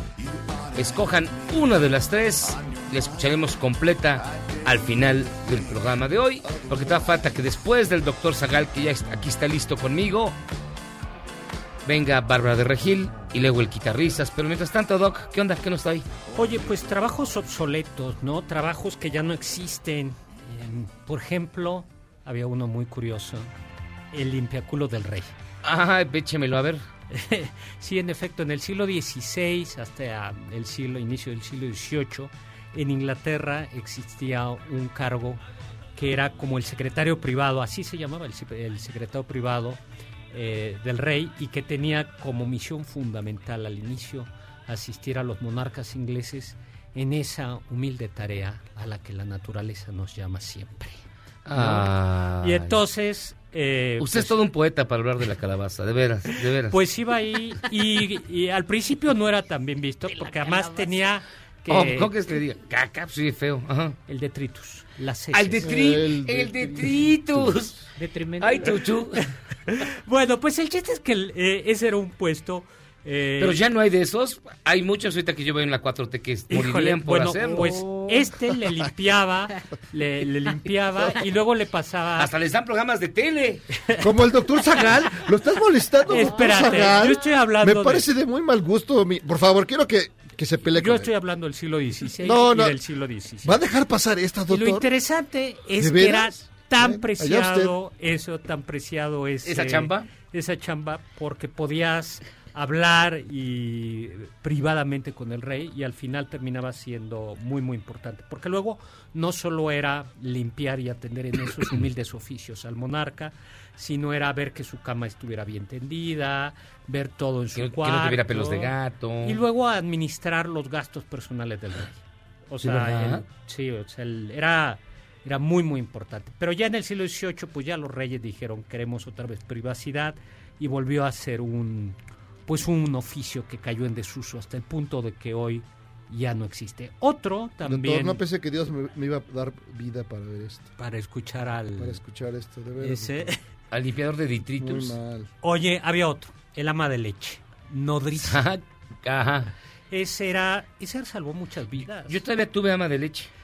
tú sabes qué hacía el ama de leche Eh, no, a ver, bueno cuando una Sáqueme mujer- de la duda. cuando una Y sí le iba a decir, pero cuando, que me saca de la duda, silencio. pero cuando no. una mujer no podía amamantar a sus hijos A su eh, pequeño o crío. que no quería, porque también era de la alta sociedad, entonces contrataba a una mujer que tuviese a un niño recién nacido y eh, el niño, eh, la, la nodriza, amamantaba a su hijo Ah, ya. y Pues, amamantaba. pero todavía en los pueblitos, en algunos lugares todavía Sí. Se eso. llama nodriza. Sí, sí nodriza, es nodriza. pero ya casi no hay. Y no hay por qué... Yo tengo una. ¿Tienes nodriza? ¿Hasta la Sí, fecha? per- per- personal. Ay, sí. Ay, sí. Pues desde que se inventó... Llega temprano a tu casa. ¿no? Sí. Y pues con razón estás tan chapeadito, dicen. Tan gordo. Pues estás dicen tan que, gordito. Dicen que la leche de materna... es- que esto que el ostro calostro. Siguiente. Mejor bueno, no. pues ese, eh, ese, lo que sucede es que con la fórmula láctea, con la leche artificial, pues ya no fue tan necesario. Pero es muy importante porque cuando una mujer no podía amamantar al niño, el niño podía morirse Bueno, sí. eh, si no encontraban una nodriza y tenía la ventaja para las mujeres de la alta sociedad pues que no se tenían que levantar temprano a medianoche A darle- deshoras, a darle de comer al para chamaco. eso estaba la el ama de leche otra era plañidera que era Ah, esa es bonita. Ah, sí, bonita. ese era, eh, ese era Tam- sobre todo Egipto Pero, y pero también hay en la 4T, de todos se quejan. Ay, No, pero aquí- Mira, mira, mira, Pero, aquí tenemos a una. Y, Turumel, qué cosa. no el- la- plañideras en los funerales lloraban lloraban Ay, mamá. Pasado. Nos van a invadir los gringos. Pues a los plañideras y les pagaban, y les pagaban, y les pagaban para llorar en los entierros. ¿no? Pero a ver, a ver, a ver. Lloraban y lloraban y lloraban bien, o sea, se les salían lagrimitas y todo. Sí, era, había, Pero- de- había coreógrafo. o Pero, sea, hab- pero había, digamos, una vocación y además un, Pues era un el- tipo de, el hambre es de canija. y un, y un El tipo de hambre es habilidad. canija, ¿no? ¿no? cualquiera llora así fácilmente. no, el hambre es canija. O sea, si no tienes que comer y te dicen, sí se bueno, requiere un talento. y además eran coreográficas. Sí, o no sea, las tenían que saber cómo, cómo, cómo plañir. En, en Israel había plañideras, por ejemplo. En, estas dejaron de existir muy pronto. Aquí Ya, en México sí hubo, ¿ah? plañideras. Cuando Sí. moría el capataz o, o compas que nadie les chillaba, pues les contrataban. Sus plañideras, Además ¿no? le daba más, No, Había- más buen- nivel al dolor. Al dolor. Nah, pero qué feo. Había uno que es eh, bonito, ese sí era bonito, que era eh, en la revolución industrial algunos pocos patrones para que tu jornada de 18, ese te podía haber servido también ver, a ti, tus jornadas de 18 horas no fueran tan infames, contrataban lectores o lectoras. Entonces Ah, a los obreros o a los empleados les iban leyendo ahí El, novelas. perio- el periódico. o novelas y entonces iban leyendo le- El Conde de Montecristo, Sí. Romeo y Julieta. El derecho de nacer. Eh, ese estaba, está eh, estaba, estaba, Estaba bonito, bien, ¿no? Está bonito. Luego, en la antigua Roma estaba el nomenclator, que era un esclavo cuya función era conocer las citas, las, la agenda de su amo y conocer los compromisos, la información valiosa. Y Todo claro, secretario particular. sí, pero el secreto particular Asistente. tiene agendita. Aquí el chiste es que el nomenclator tac, le aprieta así. de- Dime, y además le podías pegar si no sabías. no. Y lo hizo usted con un gusto. Era, era le tipo- podías pegar. Pues no, está. Uno, Virgen Vestal. Está ya ese. Pues Esa está chamba ya también se acabó. Sí, se acabó. Pues iba a decir desde que se acabaron las primeras, pero no desde que se acabó el culto a la diosa Vesta en la antigua Roma. Eran mujeres de la alta sociedad que se consagraban y que tenían un lado bueno porque tenían mucho prestigio, tenían el derecho a indultar a un sentenciado a muerte, pero si se les acababa el fuego, si se les apagaba el fuego en honor de la diosa Vesta, o incumplían su voto de virginidad, eran enterradas vivas, ¿no? Órale, qué fuerte se llevaba. El de lechero, por eso ha bajado la natalidad, dicen, ¿no? Pero ya, ya- No, ya pues no hay no lecheros, bajaba, creo que no, no todavía hay lecheros. a ver, pero ya no llega, a ver, ya no llega el lechero a tu casa. Sí, Ya con no. sus. No, ya, No, con, ya no. con las botellas. Ya no hay lecheros, ¿no? Prácticamente ya no hay. En el, en ¿sabe, el molinito llegan. sí, todavía hasta hace pocos años en el molino, pero todavía más, más retirado Whisky Luca. Entonces el- Todavía reparten- llegan el lechero. Llegan en camionetas. Ahora ya andan en ca- camionetitas y reparten todavía. Todavía reparten leche. Y a mí todavía hace cinco años. ¿Todavía te tocó leche? Sí. Este, Del ama de llaves. Digo, del ama de leche. De la nodriza.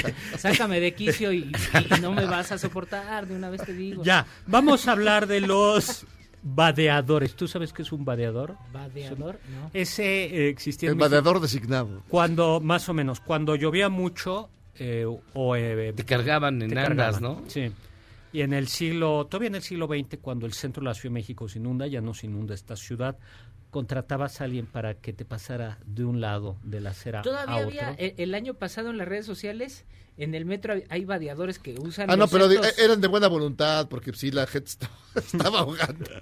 Oye, eh, uno que yo creo que no va a pasar, que, que está a salvo de la inteligencia artificial, es el de taquero, ¿no? El taquero, Yo no. creo No, que no ese no hay manera, ¿no? Un buen taquero pastorero, porque además tiene arte y tiene que platicar, ¿no?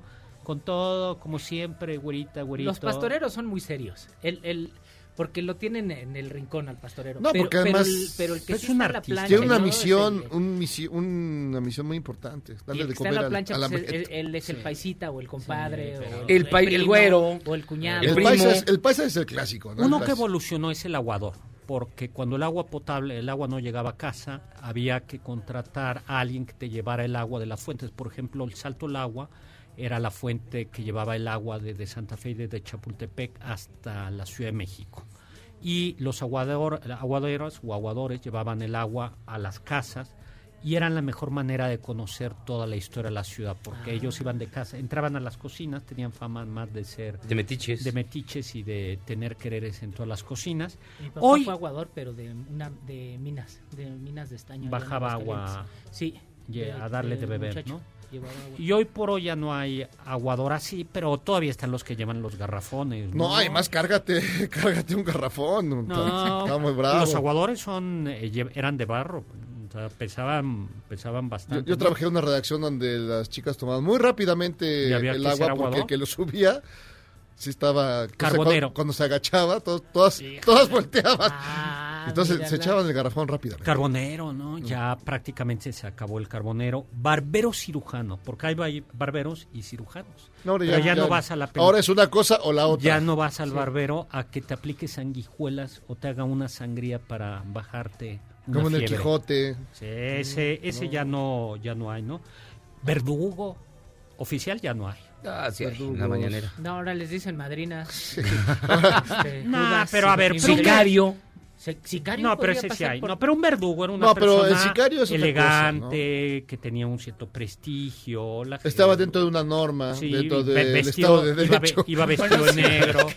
Pues sí. Sí, pues estaba... Y además, además hay discusiones en el siglo XVIII de cómo debían de cobrar, por ejemplo, si cobraban por ejecución, Por cabeza. Por cabeza. cabeza. Por cabeza. Como tú comprenderás. Tú cobras- tú- Ay, ¿Usted cobra por, el cabeza? agua. Este, yo sería el verdugo y tú el, el tú al que le aplican la pena. Eh, colocador de bolos o coloca en el boliche Sí, ya pues no ya se acabó, la ya se maldita acabó, ¿no? tecnología. Cortador de hielo, pero todavía existe, ¿no? Porque todavía llegan, me decía Todavía aquí Memo, pues, llegan Todavía los hielo. avientan, todavía avientan el bloque. Yo Sí, no todavía me ha tocado ver. bloque. Todavía, ¿no? ¿Ya no, ¿Qué Memo no conoce los hielos fiesta? Pues él dice que allá por su tierra llegan los... lo- Jamás lo- tocado por la, por la mano del hombre. llega, llega el hielo grande y que lo tienen que... Memo es muy choro. O sea, ¿usted Oye. le cree ese chino? No, sí, imagínate. Bufón, eh, ¿Bufón? Pues todavía Sí. pues tenemos- todavía Ah, tenemos... todavía, algunos, todavía, todavía- todavía. Ay, hay un chorro. Los bufones también se llamaban gente de placer. Ah, Qué caray. chévere. Pues sí, pero eran de otro placer, ¿no? Eh, vendedor de esclavos, ya no Eh, hay, Ahora por tenemos ejemplo. Canal 11. Pero bueno, hacer una pausa. Gracias, No, doctor el Zagal. 22. qué bonito. doctor, doctor, ¿va a dejar pasar eso de veras? ¿Qué? Usted es un hombre viril. Yo no sigo- puede permitir yo de eso. frente. Qué vergüenza, doctor. Vamos a hacer una pausa y vamos a regresar con Bárbara de Regil en una entrevista exclusiva aquí en Charlos contra Gangsters. No se la puede perder. Vamos y venimos.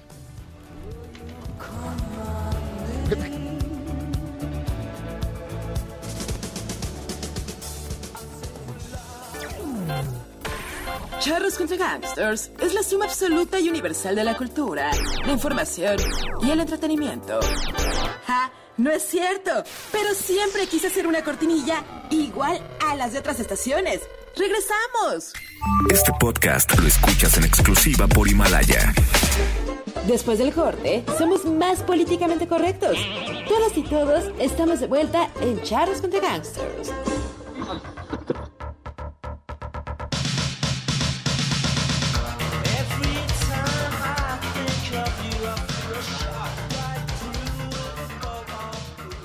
Estamos de vuelta en Charlos contra Gangsters y de verdad para mí es un enorme placer saludar a un gran personaje, de verdad grande. Eh, y la cabina se viste de lujo con la presencia de Bárbara de Regil. ¿Cómo estás, Bárbara? Hola, muy bien, muy emocionada de estar aquí. Muchas gracias por invitarme. No, no mientas, diga verdad, Bárbara. La verdad tenía toda la flojera de venir, pero Eh, eh, pues ¿ves? tuve que venir porque tengo que hacer promociones. Exactamente. A mí me gusta la honestidad. Pero a ver, primero que nada, tú dinos, Bárbara, ¿qué tan importante, qué tan importante es que la gente cuide su alimentación, su aspecto, su salud y cómo le redunda esto en beneficios para estar bien? Venga, la verdad que sí es muy importante cuidarte porque al final tu única casa es tu cuerpo. Entonces sí, sí creo que hay que, hay que cuidarnos porque de, de pronto nos esforzamos mucho como por la casa, ¿no? Que pintar eh, la pared que se está despintando o hacer la cocina, etcétera. Y lo, lo que es más importante y lo que vamos a llevar toda la vida es en lo que vivimos, que es nuestro cuerpo. Entonces, creo que es importante cuidarte, pero también hacer un balance, porque de pronto la gente cree que yo vivo a lechuga y a vaso de agua. Y no.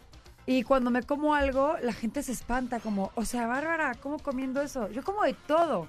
O También sea, sí comes es- esquites. Claro, ah, y me encantan los elotes, me fascinan. Elote los con mayonesa. Elote con mayonesa me y chile. encanta el elote con mayonesa y chile, me encantan los esquites, me encantan, eh, pues la verdad, algunos refrescos, eh, me gustan los dulces, pero lo hago con medida.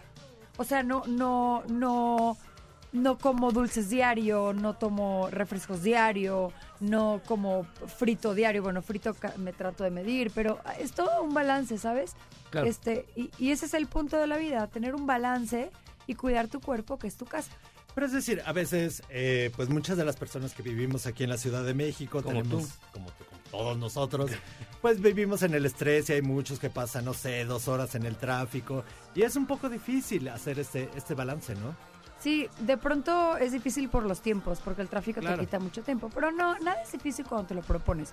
O sea, si te propones a en vez de comerte unas papas fritas, eh, sacarte unos pepinos con zanahoria, con chilito y limón y sal, y en el tráfico te los comes, está, está bien. A veces más bien es la flojera de hacerlo, pero, pero yo creo que hay que hacerlo y hay que tener días en donde comas lo que quieras.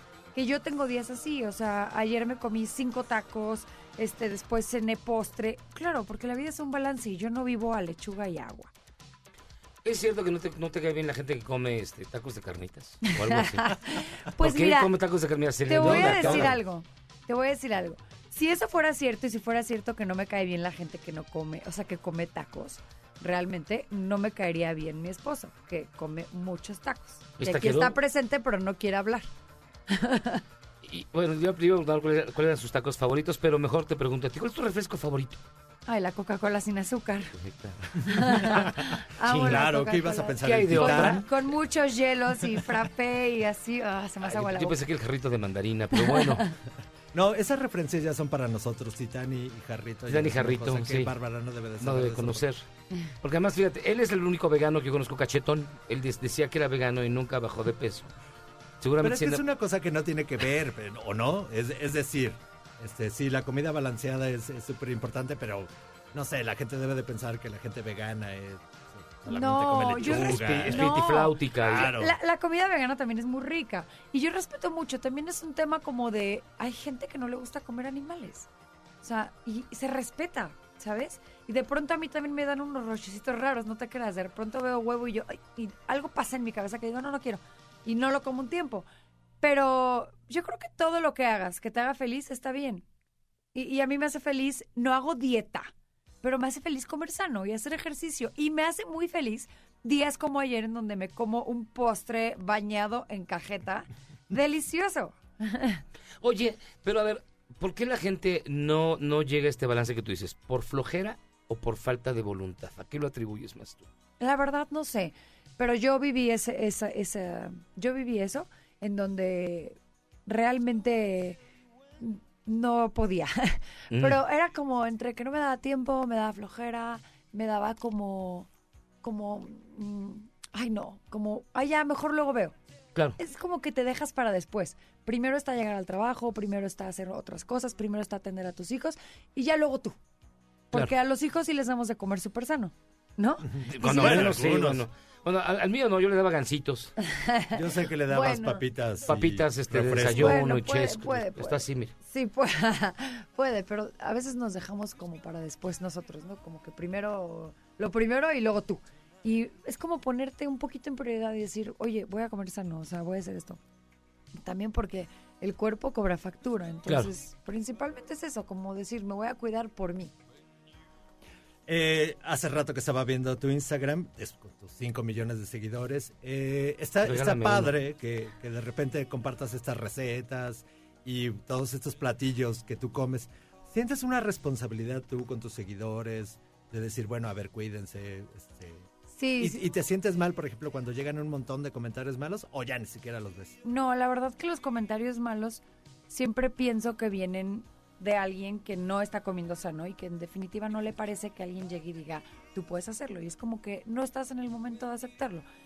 Yo lo que comparto es lo más alineado a la vida. O sea, yo no te digo que te pares de cabeza y te tomes tres vasos de agua y después te vuelvas a voltear y tomes pollo y así vas a tener apps. O sea, lo que yo te digo es, come sano come frutas, come verdura, come proteínas, o si no te gustan no lo hagas, pero trata de comer lo más sano posible y ten tus días en donde te des como tu vacación.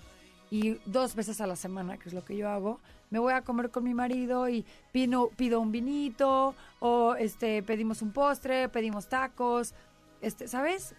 Y es como hacer un balance de vida. Entonces no, a mí me gusta mucho porque tengo el 99% de los comentarios que tengo y de la gente que me sigue es gente amorosa que toma ese granito de arena bueno que yo estoy dándoles. Entonces es- son chavitas que dicen, ahora ejercicio por ti, ahora como sano por ti, ahora me veo al espejo y acepto mis defectos, porque todas tenemos defectos físicos, por ti. Porque claro, a veces dices, no, qué fea, qué fea nariz, qué feos dientes chocos, qué feas estrías. Vas a tener estos defectos toda tu vida. O los aceptas hoy o vives quejándote de tus defectos toda tu vida.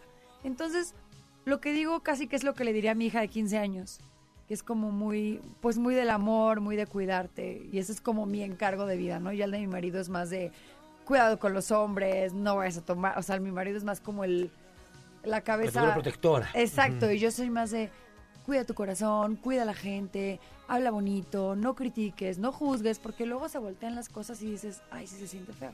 Se reparten muy bien el trabajo, ¿no? ¿No me adoptan? Sí, claro. Ah, qué buena onda, gracias. En nuestra casa nos hace falta gente. Oye, pero con todo esto que tú sabes y todo lo que proyectas, ¿has pensado en alguna vez una, digamos, no sé, se me ocurre, una clase motivacional? ¿No lo has pensado? Sí, sí lo he pensado muchas veces. Mira, un día estaba, muchas chavas me escriben, ay, quiero hacer ejercicio contigo, todo. Yo, pues claramente no soy entrenadora ni, ni, ni nada, pero pues tengo toda una vida entrenando. Y siempre que tienes toda una vida, una vida haciendo algo, pues te vuelves un experto. Claro. Entonces yo ya, pues, ya ahora sí que me encanta y lo hago diario, de lunes a domingo.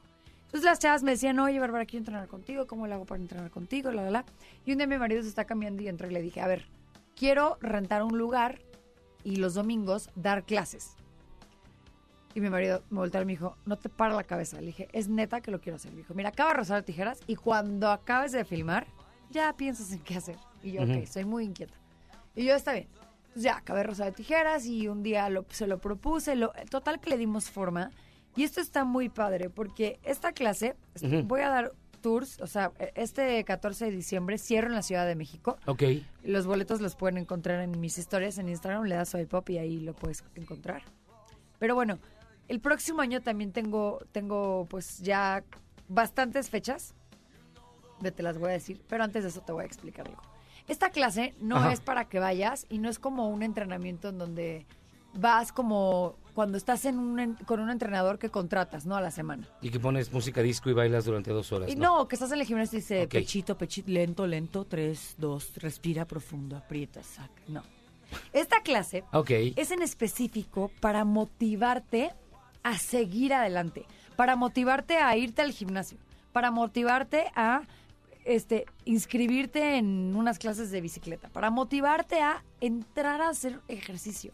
O si haces ejercicio, para seguirte motivando. Ok. O sea, estas clases realmente son para liberarte, porque además al final de la clase tenemos una plática motivacional muy linda en donde pido que respiren, que griten, que levanten los brazos, que se amen, que se quieran, que se liberen de todas las cosas negativas que tenemos todos los días y, y todo, porque todos los días siempre suceden cosas, siempre tenemos pequeñas batallas. Claro. Y así es la vida y tienes que aprender a vivir con eso, porque si te enojas de cada batalla que tienes, vas a vivir muy mal.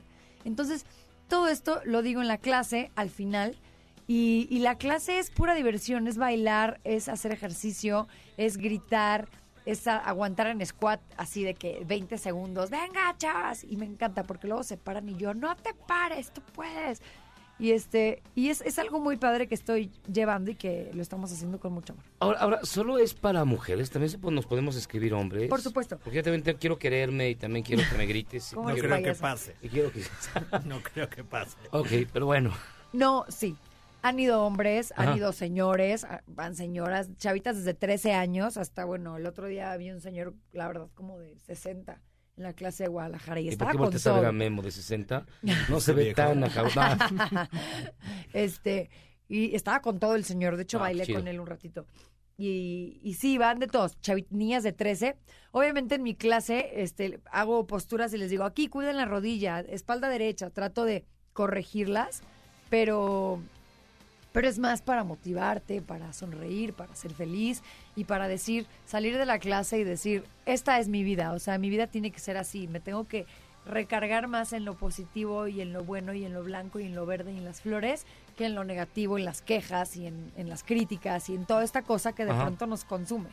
En ese sentido, tu, tu- tu clase es bastante, digamos, sui generis, ¿no? Bastante diferente a las demás. Más que ir a hacer ejercicio o más que una sola plática motivacional, combinas lo mejor de ambos mundos. Sí, estuvo, está bien padre, sí, eh, combiné ahí el ejercicio con la motivación. Y sí, claro, mi clase no es una clase que me vas a ver todos los domingos o todos los sábados en, en un lugar. O sea, es voy en un lugar y me voy. Y te dejo ese granito de amor para ti, para que lo disfrutes y es un show que, bueno, es una experiencia que lo que me escriben siempre que termina la clase, esto es una experiencia inigualable. O sea, que no vives porque no, no existe. Entonces- y no la van a poder encontrar en otro lado, es decir, no en tus No. redes, no en videos, no hay... Bueno, o sea, no en sé. mis redes, pues si te entras y te motivas con un video mío, pero en, en vivo no, porque además yo me bajo del escenario y camino entre la gente, bueno, corro entre la gente, este, ahí trato de corregir un poco de posturas, este, corro y cuando veo que alguien está de que ya no puede, venga tú puedes, y me pongo al lado y hago el ejercicio con esa señora, esa niña, lo que sea. Entonces se vuelve como un uno a uno muy padre.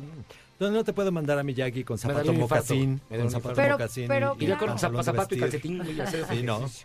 Oye, les quiero compartir, el próximo año Ajá. voy a estar en León. eh, Ok.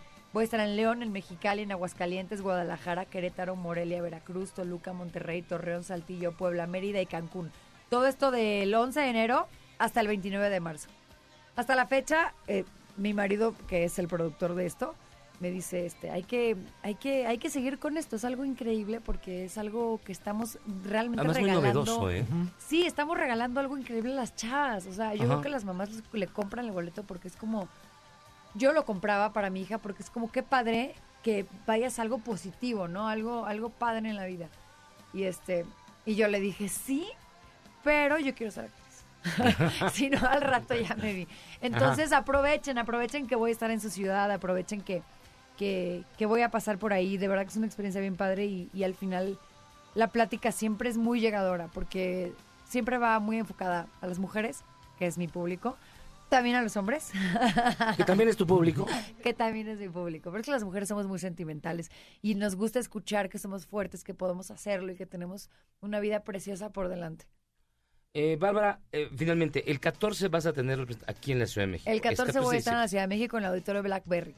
Ah, muy bien. Entonces, los boletos en tu página de Instagram. Los boletos están en mi página de Instagram y también están en Boletina, me parece. Es este.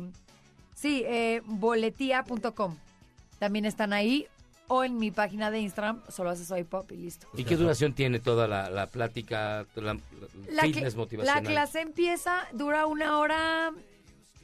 Una hora, sí, de una hora. Es que luego en la plática eh, eh, es terminando esa hora. Entonces, digamos una hora dura la clase, más mi plática Ah, muy bien. motivación. No es tan larga tampoco, rápido. digo, como, para llevar mi, mi oxígeno por, en caso de que me falte. llevar RCP. clear. Yo sé dar, no te preocupes. Yo Ah, mira, ya No te preocupes, somos Va a un... fingir, va a fingir, Voy a fingir. El, el infarto. Aquí me quedé.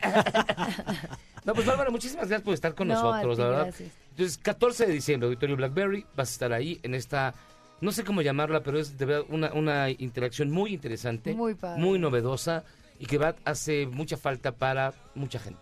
Muchas gracias, estoy Mil, muy mil contenta. gracias. Gracias. No, gracias por estar con nosotros. Nosotros vamos a hacer una pausa y regresamos con más aquí en el mejor programa de la radio. Y no olviden, ella dijo las fechas de donde va a estar, así que vuelvan a escuchar este programa en el podcast y sepan cuándo va a estar en su ciudad. Vamos y venimos, esto es Charros contra Gatos. ¿Quieres salvarte del reggaetón? ¿Y esos sonidos que solo te hacen pensar en Omar Chaparro como un buen actor? Charros contra Gangsters regresa después de un corte, solo con la mejor música para una debida sinapsis. Este podcast lo escuchas en exclusiva por Himalaya. Si sientes feo cuando me voy, ¿qué sientes cuando... Regresamos a Charros contra Gangsters?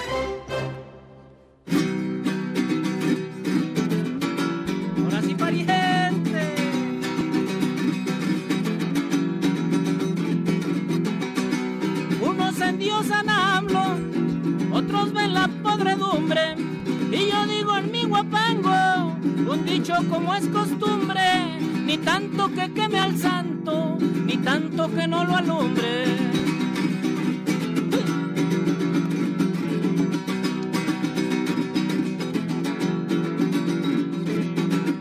Pa' que el cristiano lo note, traigo una calamidad, traigo una calamidad, pa' que el cristiano lo note.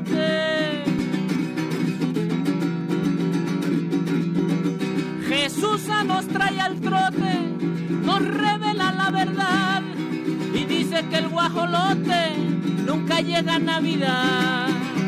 Gordo, gordo, gordo.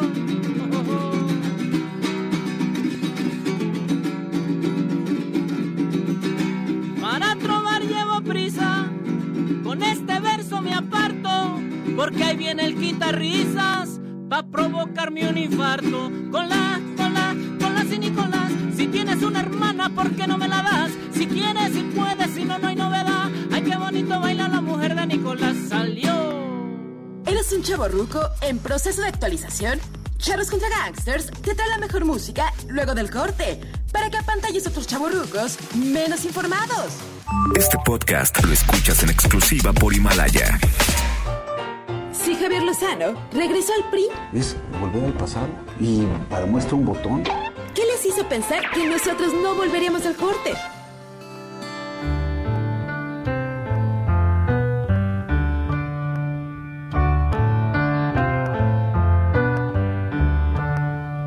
had my dream, I held your hand on that broad avenue. We crossed the road. Estamos aquí de regreso en Charlos contra Gangsters, ni más ni menos.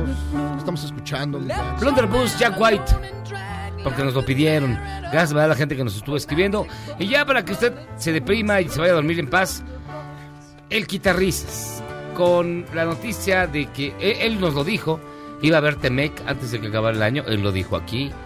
Y de que bueno, otra vez México, pues otra vez va a bajarse los pantaloncitos. Esa El que telenovela. nada debe, nada ¿Qué es, qué es teme. esto? Ah, el que nada debe, La nada telo- teme. La telenovela de. A ver, mi estimado. Pero además lo peor de todo fue que en el corte dije todo lo contrario. Ah, está, está- estás Pues mal. Dije que, que es no, no es dije el que rey era de al revés. news, el rey del melodrama Estás ranchero. mal. Bueno, vamos a ver, ¿qué perdió México en la Hoy, negociación? hoy, hoy me parece que eh, ante un momento tan complejo, porque sabemos que a nivel nacional e internacional las cosas no están color de rosa, eh, me gustaría plantearlo desde otro lugar. Vaya, yo creo que lo que hoy pasó son buenas noticias. En primera instancia, hay que decir que hay un trascendido que la cadena Fox Business, muy ligada a Donald Trump, de ahí empezó el tema y por eso es que el, el- el- el, digamos, el, el periodicazo tuvo cierta relevancia, que además los demócratas no han tampoco cambiado en términos de narrativa, anunció que ya se estaban llevando a cabo los últimos acercamientos para firmar y dar por cerrado esto que ha sido una novela larga, agria y agotadora llamada el Temec. Recuerden que el TEMEC es eh, este nuevo tratado que va a sustituir al TLC, al Telecán, que tuvimos vigente durante 25 años y hay que decirlo, generó una de las tres regiones más poderosas en términos económicos del planeta. Se supone que, para lo que decían del tratado, a estas alturas nosotros ya tendríamos que haber sido del primer mundo desde hace cinco años. Creo que ese es el punto colateral y tendría que ver con entender un poco cómo esta negativa demócrata, porque al final, ¿qué fue lo que pasó? el presidente Trump dio, dio la instrucción de que de, de- modificar las reglas de- del, del, del Telecano, en su defecto cancelarlo. Hubo negociaciones, se aprobó y ahora el bando demócrata se negaba a aprobarlo. Hay que comentar que lo que no estaba funcionando allá es que en la Cámara de Representantes, con mayoría demócrata, Nancy Pelosi, que es la que está en este momento dirigiendo al, al Partido Demócrata en el, en el Congreso, decía que había dos factores que impedían que ellos estuvieran de acuerdo con, eh, con esta cuestión. de empleo. La de cuestión del dumping, correcto. El dumping laboral le llaman ellos, que es un poco la inequidad que hay y el abaratamiento de la materia prima. Entonces, por un lado es cierto que había, había condiciones de mucha desigualdad y por otro lado es lamentable que sea un país extranjero el que nos recuerde lo desiguales que somos.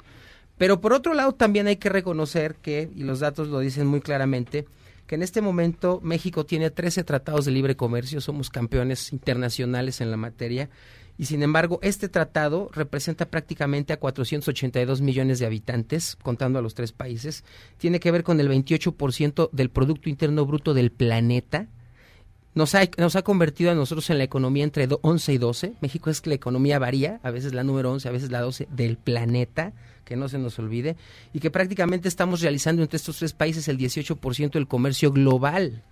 Entonces, es- son palabras mayores. Estados Unidos, con, ya, también hay que decir, tenemos una balanza comercial positiva con Estados Unidos. Eso quiere decir que en los últimos 25 años, salvo dos excepciones, siempre le hemos vendido más a ellos de lo que ellos nos compraron. Era algo que le molestaba a Trump, ¿no? Que sí, bueno, y es a lo que quería llegar. ¿Qué es lo que está eh, develando este, este tratado? Hay cuatro rubros que son muy importantes. El primero este, tiene que ver con la soberanía energética. Estados Unidos reconoce la soberanía energética de México, que es algo que había tenido mucho bemol a raíz de la reforma energética. Estados Unidos quería proteger sus inversiones. En apariencia lo que este tratado arroja es que no va a haber ninguna presión norteamericana para obligar a México a permitir capitales privados en generación de energía, gas, petróleo o luz. El segundo es el factor eh, agropecuario. Ahí había un tema muy delicado porque los subsidios al campo en Estados Unidos más o menos son del orden de los 30 mil, 35 mil dólares anuales. En México el subsidio al, al- pequeño propietario granjero es prácticamente de 40 dólares mensuales.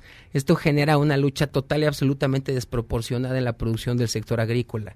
En apariencia se logró generar incentivos que van a obligar al gobierno mexicano a nivelar un poco esa condición de empréstitos y eso también es importante. El tercer rubro que también vale la pena rescatar es el tema de la propiedad intelectual. México es un país que históricamente ha sido tecnológicamente dependiente. Es un país que no ha invertido lo suficiente y que con esta cláusula que está aplicando el TEMEC en apariencia va a poder refrendar que la producción intelectual en México tenga garantía respetada tanto por Estados Unidos como por Canadá. Y eso parece también ser algo muy relevante. Ahora, hay un cuarto y muy sensible, que es lo que todavía tiene a los, este, pues a los sectores parados de punta y es el automotriz. En apariencia, el presidente Trump sigue exigiendo que haya un porcentaje de producción que no pueda entrar al país, no mayor al 25%. Esto es la venta de, automóviles en Estados Unidos ligeros, que son los que ah, prácticamente llenan el mercado, no puede rebasar esa cifra. Y eso evidentemente limita a un país que en este momento, si no me equivoco, es el séptimo productor a nivel mundial de automóviles Y que es la cadena de valor más importante del y país. que es la cadena de valor más importante del país y que depende, hay que decirlo, del Telecán. Sin el Telecán esto no hubiera sido posible. México no habría podido crear una industria tan competitiva y sobre todo de tanta calidad. Comparado con lo que se hace en Brasil, el en Mercosur en Colombia, la calidad de los automóviles es infinitamente inferior. Entonces, esto es lo que hoy está en la mesa. Y hay que decir que si bien es cierto, para nosotros sería un golpe muy duro que todavía no podemos estimar en cuánto, el Telecán sigue siendo una ventana de oportunidades. Estamos hablando de prácticamente 20 millones de empleos generados entre estos tres países. De esos 20 millones, casi 4.55 millones son nuestros, son mexicanos. Y también habría que decir que estamos hablando de que los Estados Unidos hay prácticamente una economía moviéndose por 420 mil millones que entran de allá para acá. Entonces, sí, es un tema desigual, sí, los Estados Unidos dictan reglas, esta regla difícilmente va a cambiar de bando, o sea, vamos a tener que ceder en este tema, pero me parece que sigue siendo con todo y lo costoso que es una gran noticia, en un momento en el que lo que está pidiendo el mundo es certidumbre, romper con estos modelos proteccionistas que no solo Estados Unidos tiene, sino que en Europa y en Asia también vemos florecer, y que de alguna manera el mensaje que el empresariado mexicano también le pide al presidente es, el de, es de confianza y el presidente está siendo un negociador, está cediendo donde en apariencia no tiene muchas opciones y lo está haciendo me parece que por el bien de la economía nacional. O sea, no hay tampoco para dónde hacerse.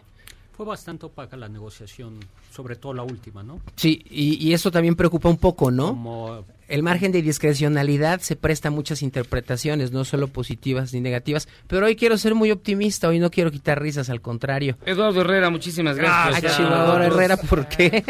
Señor, señor Ursúa, gracias por estar con nosotros. Señor Seade, qué bueno que nos acompañó en la mesa. Cuando uno da malas, porque da malas. Cuando da buenas, porque... Pero... Es la hora del melodrama Tú, ranchero. tú, pero- ahora sí va a salir para la nómina y pues para el aguinaldo y el bono de fin de año al menos, mano. Les dejamos sociales. nuestras páginas www.intelite, no dejen de visitarla y arroba Eduardo Reyes 34 en nuestro Twitter. Un gusto. Hasta aquí llegamos a Charlos contra Gangsters. Muchísimas gracias, Solecito. Pariente, nos vemos el siguiente lunes. Doctor Zagal, gracias como Saludos siempre. a todos. Jairo Calixto Albarrán. Vámonos aquí.